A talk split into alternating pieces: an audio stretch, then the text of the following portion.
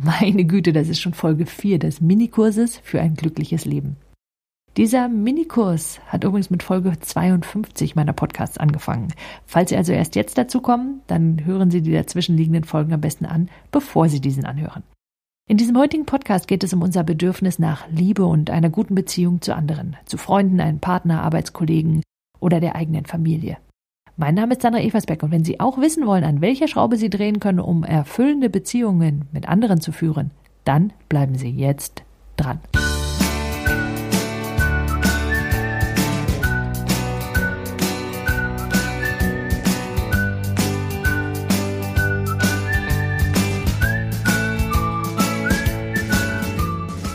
Letzten Podcast hatten Sie unser aller Bedürfnis nach Einzigartigkeit kennengelernt, also unserem Wunsch als eigene Persönlichkeit wahrgenommen zu werden. Dieses Bedürfnis speist sich aus der Unterschiedlichkeit, also daraus, dass sie eben anders als andere und damit folglich unersetzbar sind. Gute und tiefe Beziehungen entstehen demgegenüber aus unserer Ähnlichkeit mit anderen, weswegen jemand, der ganz besonders einzigartig sein möchte, eben völlig anders als andere, Schwierigkeiten damit haben kann, tiefe und erfüllende Beziehungen aufzubauen. Umgekehrt ist für viele zugleich schnell langweilig.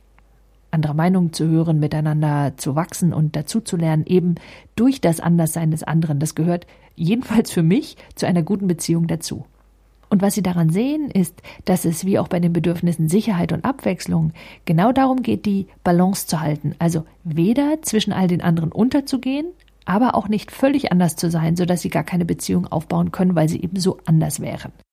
Und noch viel entscheidender als bei den bisherigen Bedürfnissen ist dieses Bedürfnis, gute Beziehungen zu haben, einfach seiner Natur nach abhängig von den anderen. Und somit ist es, damit Sie in diesem Bereich glücklich sein können, noch viel, viel wichtiger, welchen Weg sie für sich gefunden haben, um sich geborgen und gemocht zu fühlen. Mit anderen Worten, woran merken sie, dass sie geliebt werden? Oder noch anders, was muss passieren, damit sie sich geliebt fühlen? So, lassen Sie mich ein Beispiel machen und dann ist das ganz klar. Mein Klient ist der Vater von zwei gut geratenen Söhnen im Teenageralter, die ziemlich gut in der Schule sind, höflich, letztlich ihm nicht wirklich Sorgen bereiten. Im Gegenteil. Er hat eine nette Frau, die ihn liebt und die er liebt, ist Unternehmer und damit Inhaber einer Firma, die ziemlich erfolgreich ist, sodass er auch gut verdient. So und trotzdem fühlt er sich nicht erfolgreich. Was für ihn nämlich zum Erfolg dazugehört, sind gute Beziehungen zu seinen Mitmenschen zu haben. Im Familienkontext gehört dazu das Gefühl, natürlich geliebt zu werden.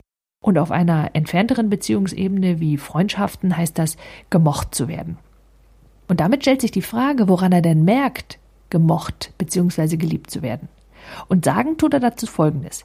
Er sagt, ich weiß, dass ich geliebt werde, wenn meine Frau mich zwischendurch mal anruft und mir sagt, dass sie mich liebt. Gleiches gilt für die Söhne und bezogen auf seine Mitarbeiter bedeutet das für ihn, dass diese auch mal mit persönlichen oder privaten Problemen zu ihm kommen und er ihnen helfen kann. Letztlich, dass, er, dass sie in ihm so etwas wie einen Mentor sehen. Und von seiner Frau und seinen Söhnen müsste er das, um sich wirklich, wirklich gut zu fühlen, ungefähr drei bis fünfmal am Tag hören. So, und daraus sehen wir Folgendes. Erstens, welchen Stellenwert das Bedürfnis nach Liebe und Beziehungen für ihn in seinem Leben hat, um sich erfolgreich zu fühlen. Weil für viele mag sich Erfolg vor allem auf beruflichen Erfolg beziehen. Und er bezieht diesen auf sein ganzes Leben, was grundsätzlich ja mal keine ganz schlechte Idee ist. Wie alle anderen Menschen hat er eine ganz klare Regel, also ganz klare Kriterien, was Liebe und Beziehung für ihn heißt und wann das Gefühl geliebt bzw. genügend gemocht zu werden für ihn eintritt. Und sein Kriterium ist eben, es von anderen zu hören. Und auch daran ist grundsätzlich ja nichts verkehrt. Nur, für wie wahrscheinlich halten Sie es, dass zwei Jungs im Teenageralter ihm täglich mehrfach sagen, dass sie ihn lieben? So, ich möchte nicht sagen, dass die Wahrscheinlichkeit praktisch null ist, aber nun ja, offenbar geschieht es ja nicht so oft, wie er es sich wünscht. So Gleiches gilt für seine Mitarbeiter. Solange diese nicht wissen, dass sie mit privaten Problemen zu ihm kommen können und sogar sollen letztlich, werden sie das wahrscheinlich nicht so oft tun, wie er das möchte. Was schlicht und einfach daran liegen könnte, dass viele Menschen ihren Pri ihre privaten Sorgen und ihren Beruf ganz klar trennen. Jetzt gibt es meiner Ansicht nach kein Bedürfnis, welches deutlicher macht, ob sie es sich leicht machen, in diesem Fall sich geliebt und gemocht zu fühlen, oder schwer. Wenn nämlich jemand wie mein Klient die Erfüllung seiner Kriterien allein davon abhängig macht, dass andere etwas tun, also in unserem Beispiel ihm sagen, dass sie ihn mögen oder mit ihren Problemen zu ihm kommen, dann hat er darauf praktisch nur wenig oder gar keinen Einfluss. Dann lass mich noch ein Beispiel machen. Bei mir sitzt ein Ehepaar und er sagt, er wisse, dass sie ihn liebe, wenn sie es ihm sagt. Gleichzeitig geht er, wie wir wahrscheinlich zunächst mal alle, davon aus, dass ihr das genauso geht. Deswegen sagt er ihr oft, dass er sie liebt, nämlich damit sie darum weiß. Und sie sagt, wirklich glauben tut sie ihm das, wenn er sie unterstützt. Meint für sie, wenn er ihr hilft, was weiß ich, die Einkäufe aus dem Auto zu räumen, mit ihren gemeinsamen Dinge wie den Haushalt zu erledigen und so weiter. Dass er ihr sagt, dass er sie liebe, löst in ihr eher sowas aus wie, ja, wenn du mich wirklich lieben würdest, dann würdest du mir bei XYZ helfen, dem Auto ausräumen oder was auch immer.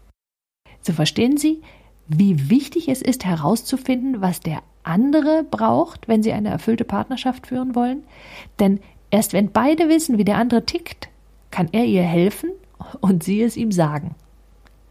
So, wenn Sie selbst jetzt nicht wissen, was es für sie bedeutet, geliebt zu werden, dann können sie es ihrem Partner schlecht mitteilen. Und ihr Partner oder ihre Partnerin kann dann nur raten. Und übrigens haben die wenigsten sofort eine Antwort auf die Frage, woran sie merken, dass ihr Partner sie liebt oder noch genauer, woran sie es denn gerne merken würden. Und die zweite Frage, können sie es sich selbst nicht leichter machen, also ihre Kriterien so verändern, dass sie sich öfter geliebt und gemocht fühlen? Ganz konkret, was könnte zum Beispiel der erwähnte Unternehmer nun tun? So, und dafür ruhe ich mal gerade ein bisschen aus. Nehmen wir mal an, Sie haben ein wundervolles Geschenk für Ihren Partner oder Ihre Partnerin gefunden. Für Weihnachten oder einen Geburtstag oder was weiß ich. Wie lange freuen Sie sich darauf, dass Sie dieses Geschenk übergeben können? Seit Sie diese Idee haben, oder? Und die ganze Zeit freuen Sie sich auf dessen oder deren Geburtstag oder auf Weihnachten und eben darauf, wie sehr sich der andere dann freuen wird. Nur vor allem die ganze Zeit spüren sie, dass sie sie oder ihn lieben. So, dieses Prinzip, das kann unser Unternehmer jetzt nutzen.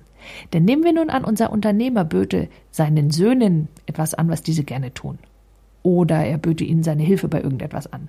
Oder lässt sie sogar vielleicht Dinge alleine unternehmen, weil sie das gerne wollen.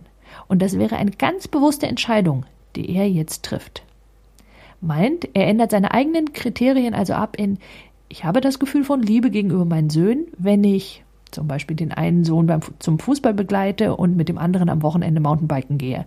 Und selbst wenn seine Söhne irgendwann alleine gehen wollen, was Teenager in der Regel in diesem Alter tun wollen, dann kann allein das Angebot, es mit ihnen gemeinsam zu tun und dann eben nicht darauf zu bestehen, dass er selbst mitgeht, das Gefühl auslösen, eine gute Beziehung zu den eigenen Söhnen zu haben meint, jetzt ist sein Gefühl unabhängig von dem, was seine Söhne tun.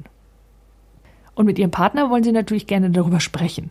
Machen sie es sich und ihrem Partner leicht. Und falls jetzt jemand denken würde, ja, ja, aber wenn er mich wirklich, wirklich lieben würde, dann wüsste er doch.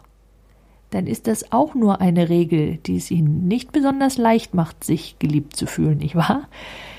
Was mich an eine Klientin erinnert, deren Regel etwa so lautete, wenn er mich wirklich lieben würde, dann wüsste er, dass ich gerne Blumen bekomme und dann würde er mir welche schenken. So, und auf meine Frage, und wenn Sie es ihm sagen? Ja, dann zählt's nicht, sagt sie. Merken Sie, das ist doch ein Widerspruch in sich. Das heißt, Ihre Aufgabe für heute ist, herauszufinden, woran Sie es denn gerne merken würden. Also woran merken Sie und vor allem, woran wollen Sie denn merken, dass Ihr Partner Sie liebt? Zweitens, sprechen Sie mit ihm doch einfach mal darüber. Und drittens, geht das leichter? Können Sie Ihre Regel, Ihre Kriterien so abändern, dass es für Sie leichter ist, sich häufiger geliebt zu fühlen? By the way, Sie müssen nicht von allen geliebt werden. Falls Sie dieses Gefühl hätten, jeder muss sie mögen, dann fragen Sie sich, wie, wie viele Menschen Sie wirklich brauchen, von denen Sie wissen, dass sie geliebt werden. Wie viele Freunde müssten Sie haben? Woran merken Sie, dass jemand ein Freund ist? Und hat dieser jemand überhaupt eine Chance, das zu tun, was in Ihrer Regel vorkommt? Zum Beispiel, wenn es da jemanden gäbe, der immer alles selbst täte, aber eigentlich erwarten würde, dass der andere etwas übernimmt, dann stellt sich die Frage, ob derjenige das weiß und ob er überhaupt jemals die Chance bekommt, es auch wirklich zu tun. Meint, gehen Sie jetzt zu Ihrem Arbeitsbogen, nehmen Sie sich diesen zur Hand, lesen Sie im E-Book noch einmal nach und schreiben Sie auf, was Ihnen heute und bis zur kommenden Woche einfällt und auffällt. Ich hoffe, dass dieser Podcast hilfreich für Sie war. Wenn das der Fall war und Sie jemanden kennen, der von ihm profitieren könnte, dann empfehlen Sie noch bitte weiter. Ich freue mich jedenfalls, dass Sie dabei waren. Alle Beiträge erhalten Sie übrigens ganz automatisch, wenn Sie mein Newsletter abonnieren und zusätzlich nicht nur das dazugehörige E-Book und den Arbeitsbogen, sondern auch Videos und Webinare, die ich nur per E-Mail versende. Sollten Sie sich noch nicht für meinen Newsletter entschieden haben, dann können Sie das ganz einfach nachholen. Gehen Sie dafür auf www.sandra-eversberg.de und melden sich einfach an. Ich freue mich auf Sie in meinem nächsten Podcast. Bis dahin, nutzen Sie Ihre Talente. Die Welt braucht sie.